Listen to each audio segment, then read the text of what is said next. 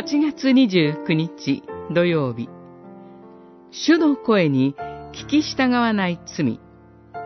ヘレミヤ書43章。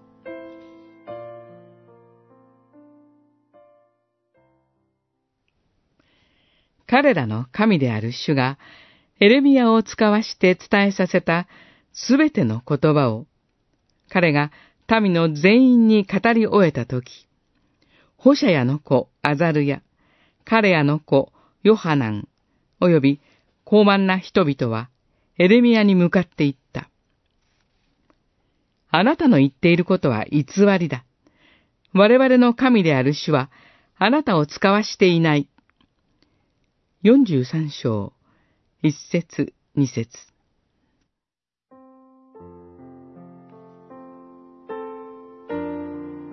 自分たちの意に反して、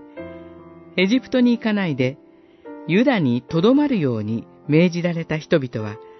次にどのような行動をとったでしょうか。ホシャヤの子、アザルヤ、カレアの子、ヨハナンたちは、エレミヤに向かって、あなたの言っていることは偽りだ、と言い、面と向かって、エレミヤの伝えた主の言葉を否定しました。そればかりか、ネリアの子、バルクがあなたをそそのかして、我々をカルデア人に渡して、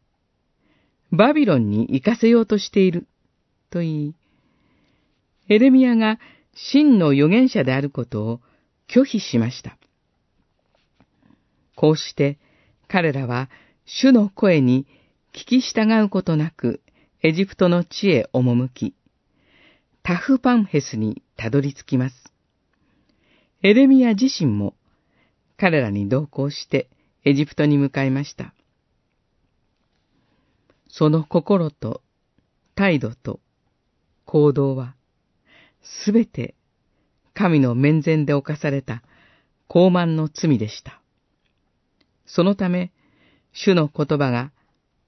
タフパンフェスでエレミアに臨みます。それは、民の罪を裁くものでした。主は、バビロンの王を用いて、エジプトの地を打つとおっしゃいます。自分の思いに反するからといって、主の言葉を否定するのであってはなりません。心から主の御声に聞き従うことを祈り求めましょう。